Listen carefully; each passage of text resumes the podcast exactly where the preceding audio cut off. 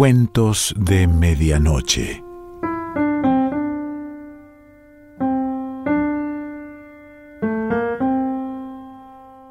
El cuento de hoy se titula Simplicio y pertenece a Émile Zola.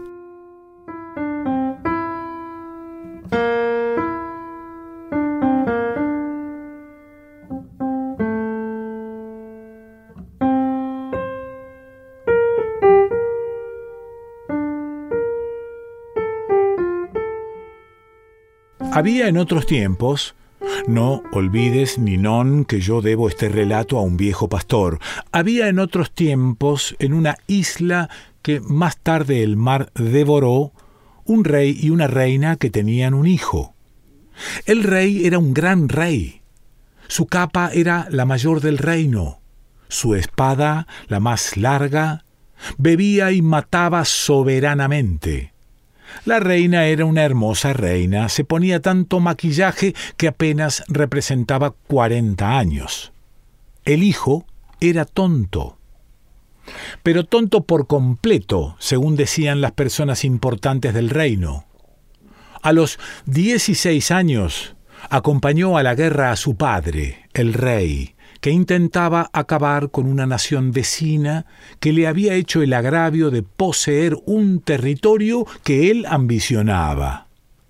Simplicio se comportó como un imbécil, pues salvó de la muerte a dos docenas de mujeres y a tres docenas y media de niños. Lloró tantas veces como sablazos propinó su mano y además la contemplación del campo de batalla cubierto de sangre y sembrado de cadáveres le causó tal impresión, inspiró tal compasión a su alma que no comió en tres días. Como ves, Ninón era un tonto en toda la extensión de la palabra. A los 17 eh, años asistió a un banquete ofrecido por su padre a todos los gastrónomos del reino y cometió en él todo tipo de bobadas.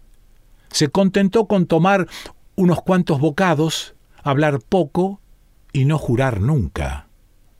Su copa de vino estuvo a punto de permanecer llena durante toda la comida y el rey deseoso de salvaguardar la dignidad de su familia, se vio obligado a vaciarla, de vez en cuando, a escondidas. A los 18 años empezó a salirle el bigote al príncipe, observación constatada por una dama de honor de la reina. Las damas de honor son tremendas, Ninón. La que te menciono quería nada menos que el heredero al trono la abrazara. El pobre chico apenas dormía. Se echaba a temblar cuando ella le dirigía la palabra y en cuanto oía el roce de sus ropas en los jardines, desaparecía.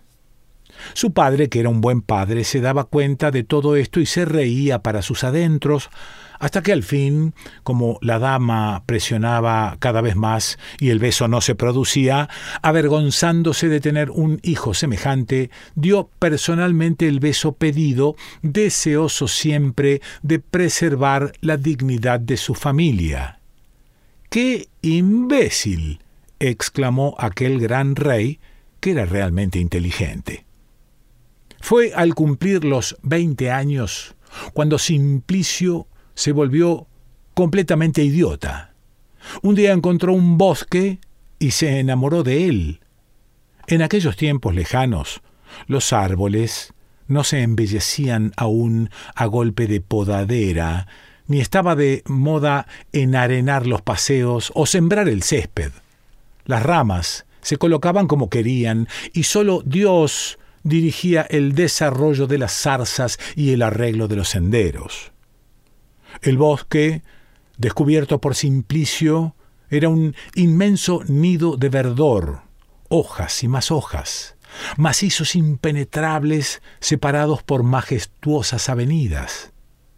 Los rosales silvestres extendían sus brazos buscando espacio entre la vegetación para realizar danzas desenfrenadas en torno a los árboles corpulentos. Estos permanecían tranquilos y serenos, retorciendo sus troncos en la sombra, mientras sus copas ascendían buscando los rayos veraniegos.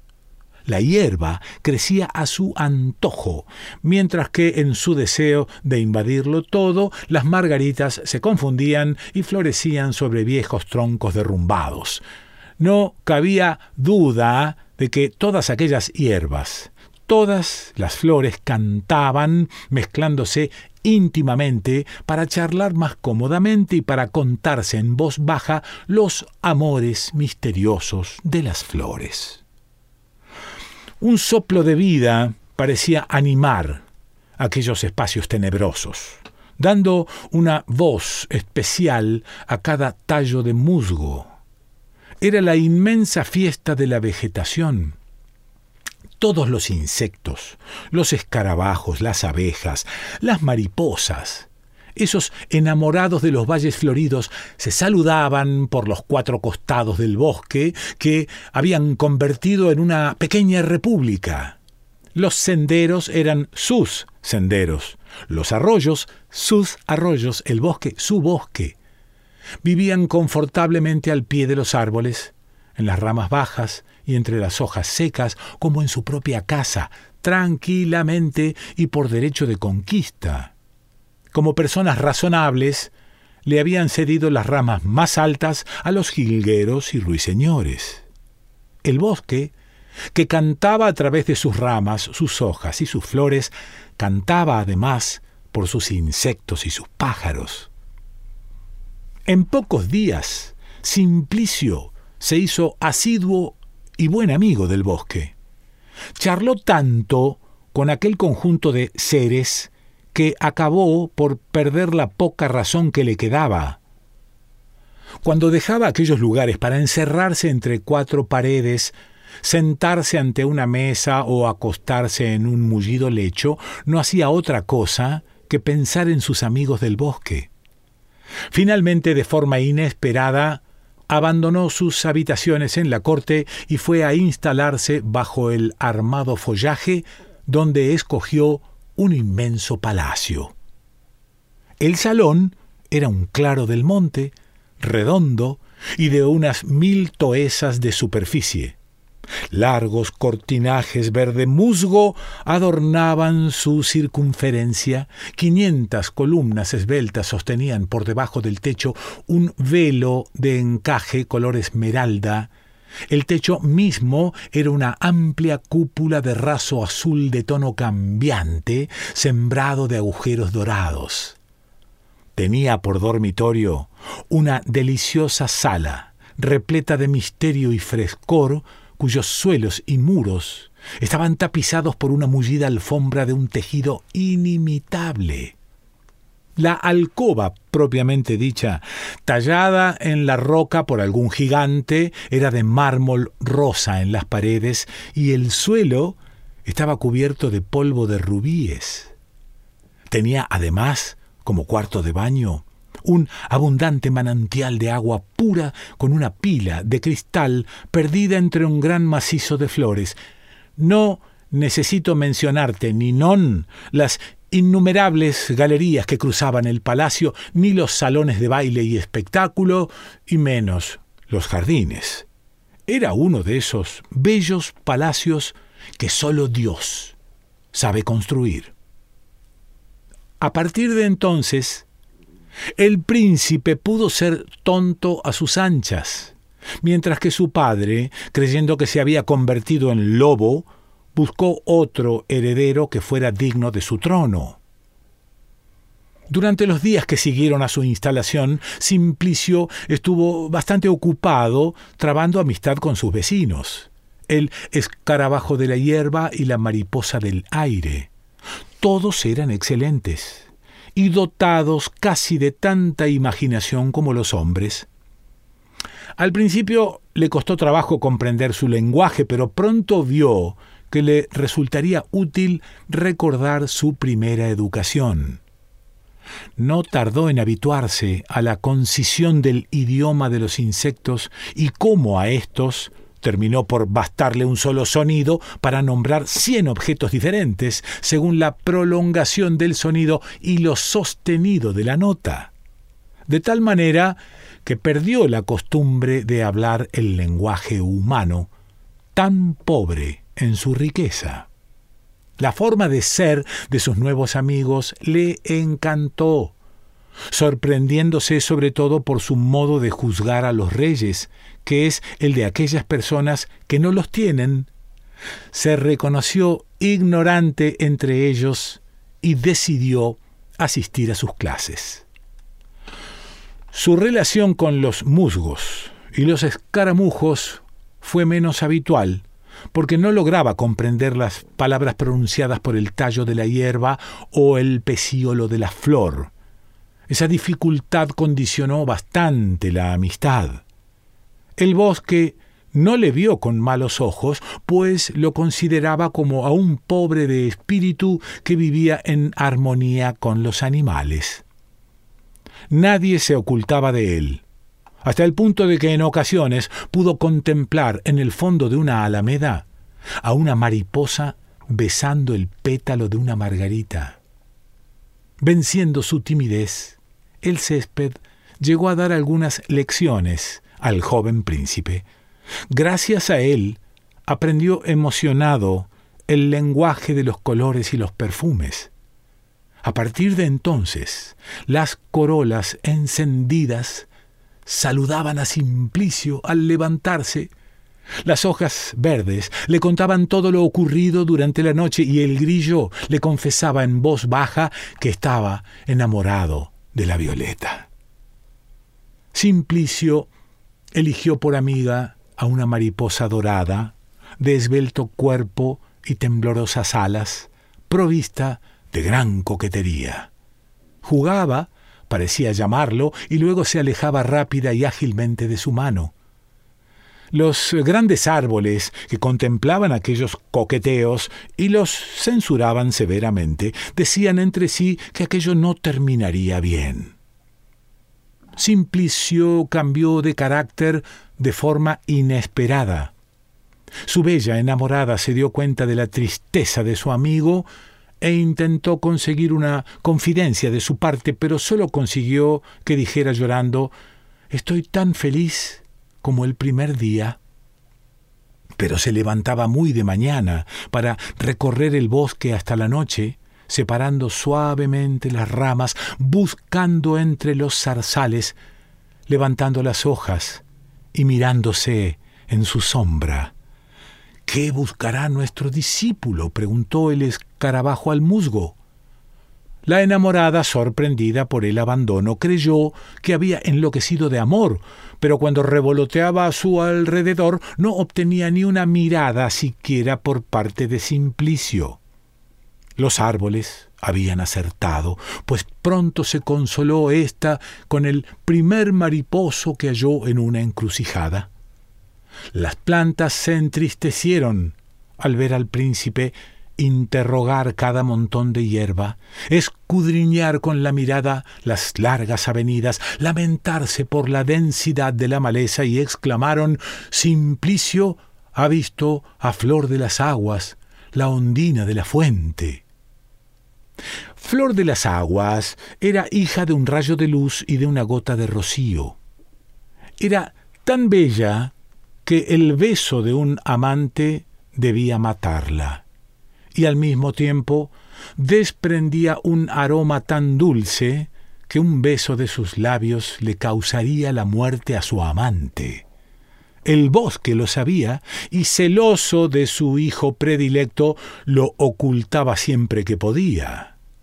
La ondina vivía en una fuente rodeada de espeso ramaje, donde irradiaba vivos destellos en el silencio de la sombra. Abandonaba al capricho de la corriente sus pies semiocultos por las ondas y su rubia cabellera coronada por líquidas perlas.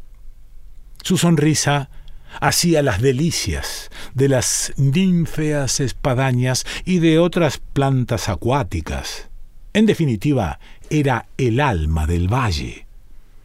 Vivía completamente aislada, sin conocer de la tierra más que el agua, su madre, y del cielo el rayo del sol, su padre. La amaban la onda que la mecía y la rama que le daba sombra, pero no tenía un verdadero enamorado.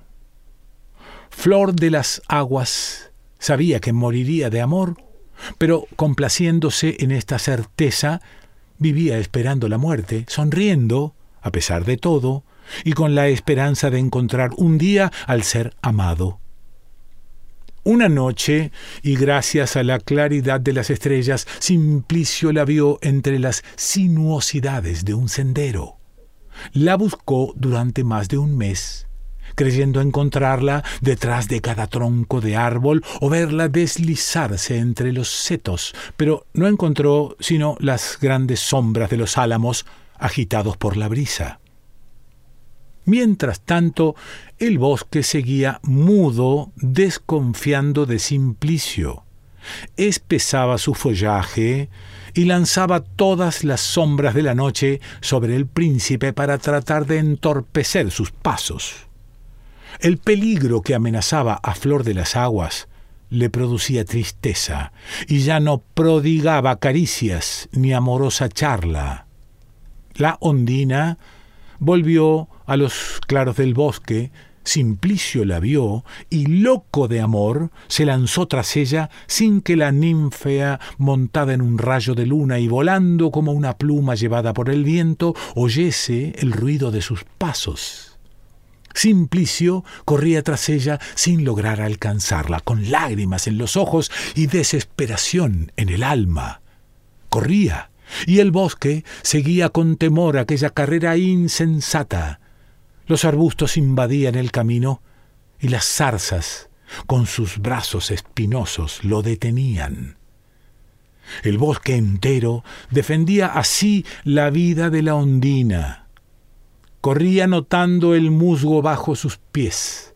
Las ramas se entrelazaban con fuerza y se mostraban ante él como láminas de bronce. Las hojas secas se amontonaban en los valles, los troncos de los árboles caídos se atravesaban en los senderos, los peñascos rodaban ante el príncipe, los insectos picaban sus talones y las mariposas le cegaban batiendo las alas ante sus ojos. Flor de las aguas, sin verlo ni oírlo, huía sobre su rayo de luna. Simplicio temía con angustia el momento en que la viera desaparecer. Por eso corría desesperado. Oía gritar con ira a los robles centenarios. ¿Por qué no nos dijiste que eras un hombre? De haberlo sabido, nos hubiéramos ocultado de ti, te hubiéramos negado nuestras lecciones, para que tus ojos no hubiesen visto jamás a flor de las aguas, la ondina de la fuente. Te presentaste ante nosotros con la inocencia de los animales y ahora resulta que tienes la intención de los hombres. Aplastas a los escarabajos, arrancas las hojas y partes las ramas. El huracán del egoísmo te arrastra y quieres robarnos el alma.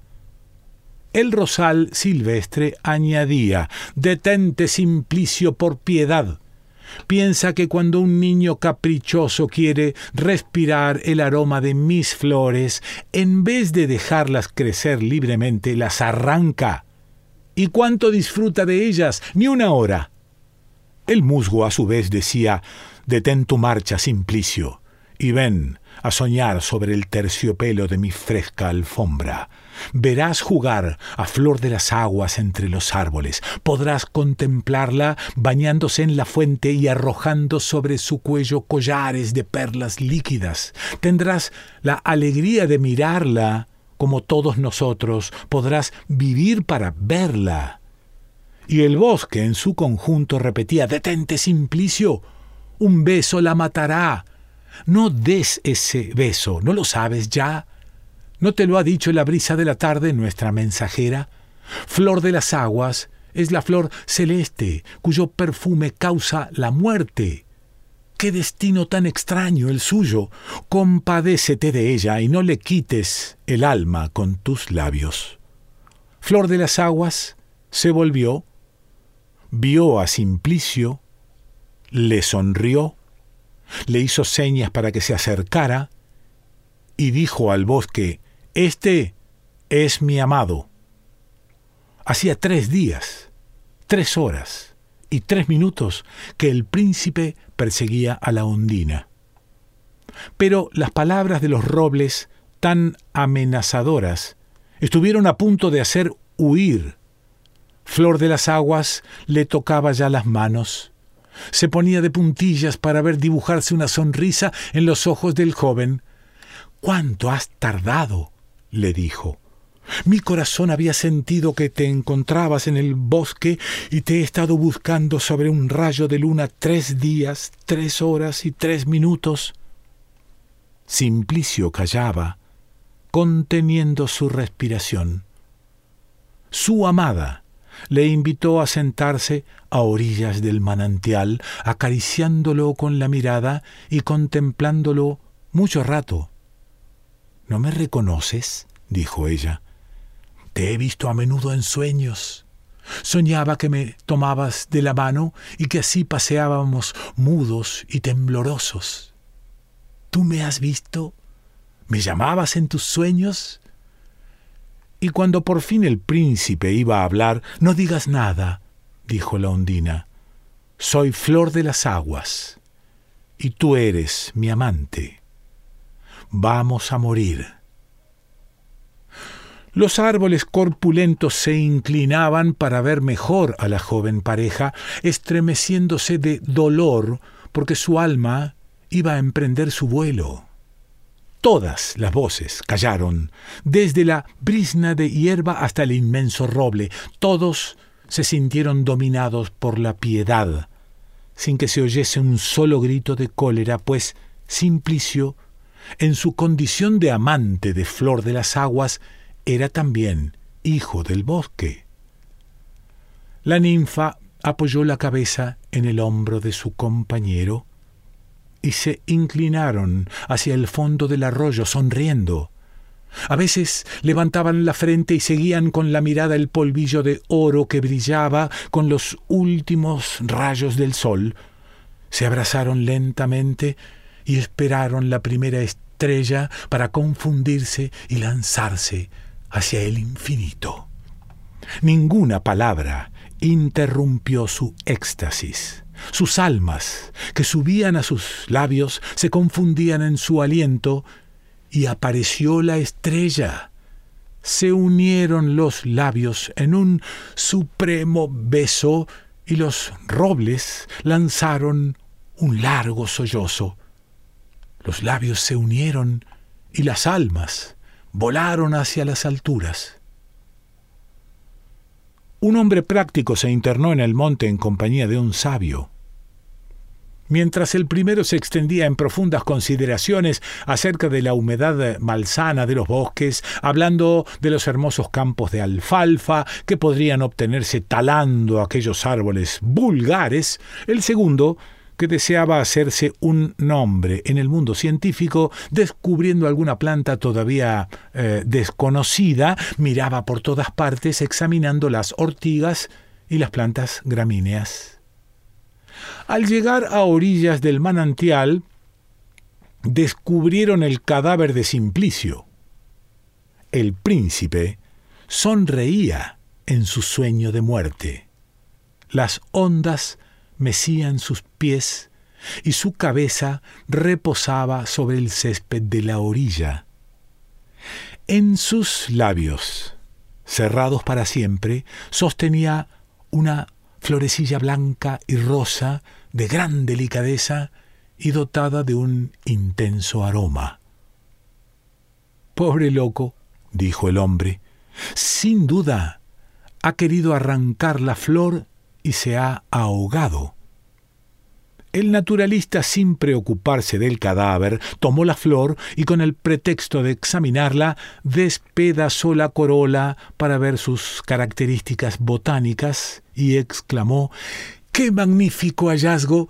En recuerdo de este pobre tonto, voy a denominar a esta flor Anzafeleia. ¡Ah, Ninón, Ninón! El muy bárbaro llamó a mi maravillosa flor de las aguas la Anzafeleia linnaea. Émile Zola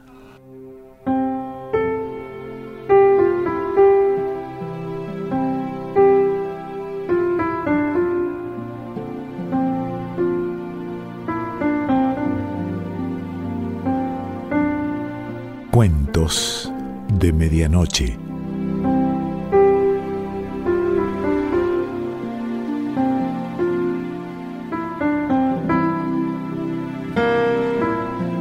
Selección Pancho Mondino. Idea y lectura Quique Pessoa.